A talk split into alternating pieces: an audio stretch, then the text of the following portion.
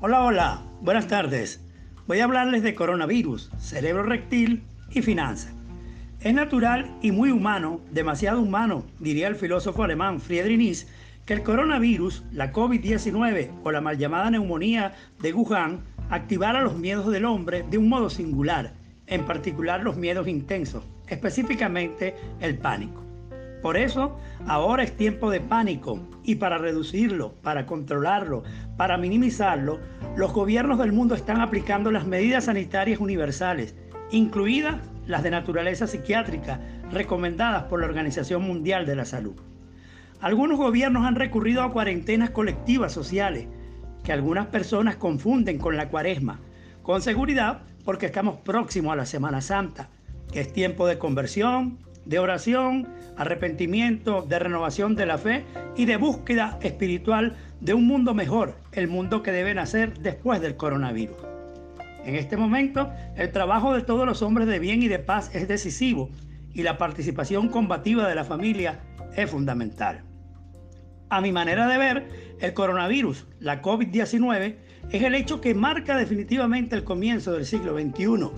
Una ruptura que es posible, que le brinda al Sapiens la oportunidad de parir el nuevo orden mundial, el camino para romper con la eterna crisis de la humanidad y desterrar del planeta de una vez por todas las formas de guerra y defensa preventivas creadas en los últimos 50 años. Es evidente que el mundo sufre este evento, que hay un luto silencioso impuesto por esta guerra mundial virológica que ha sorprendido al gremio de la ciencia médica y ha puesto al descubierto la incapacidad de los líderes y organizaciones políticas, de empresarios y de instituciones sociales, una vez más, para atender las peticiones vertebrales de la humanidad, en especial las de salud. En medio de cientos de hipótesis, contradicciones, especulaciones, dimes y diretes, no cabe duda que el problema es muy grave, demasiado. Es la situación límite de la que habló el filósofo alemán Karl Hasper y el ser o no ser de William Shakespeare. Está en la complejidad que el viejo cerebro del hombre primitivo está de regreso, como suele ocurrir cada vez que hay pánico mezclado con terror. Quizás sin saberlo, volvemos al origen, a pesar del poder y alcance actual de la tecnología, la ciencia, las comunicaciones, la finanza y el fenómeno de la globalización. En este momento de pánico, el sapien está tratando de ver la luz, juega con sus mejores capacidades, el hombre de ciencia parece retomar hoy la vieja y desechada tesis de Paul MacLean sobre el cerebro rectil, bien oportuna en esta ocasión, para no ahogarse en impulsos, en acción y reacción, en descalificaciones sin sentido, en actos de conciencia sin consistencia y lograr su objetivo que no es otro que conseguir la cura.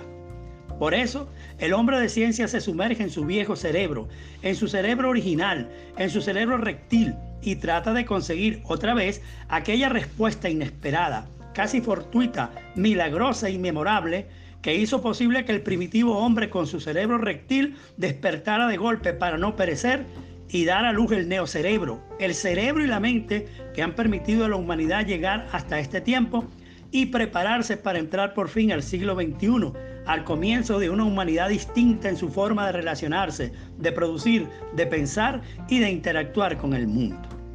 El hombre de ciencia finalmente logrará la cura y solo espera que después de obtener la vacuna, el receso económico financiero que dejará el COVID-19 saque del viejo juego monetarista a las élites neoliberales que manejan el edificio del dinero e insisten en continuar con sus viejas prácticas de generar dinero inorgánico y en hacerle ver al mundo equivocadamente que sus propuestas son las mejores y son insustituibles. Precisamente es esto lo que está ocurriendo en tiempos de COVID-19.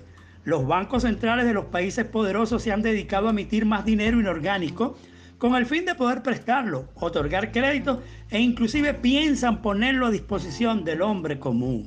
Hoy suelen decir que ante crisis complejas, soluciones audaces.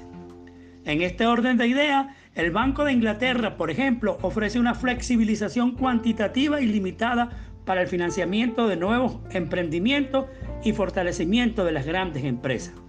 Esta vieja práctica, aunque ya no funciona, sin duda terminará por generar más caos financiero. La élite neoliberal lo sabe. Ojalá que en esta ocasión puedan ver la gran oportunidad que vio el primitivo con su cerebro rectil. Solo así permitirán a la humanidad un nuevo comienzo. Resta decir con John Roll, el filósofo de la injusticia, de la justicia imparcial, que es tiempo de obediencia total y no de obediencia parcial. De Falcio, un servidor, gracias por su atención.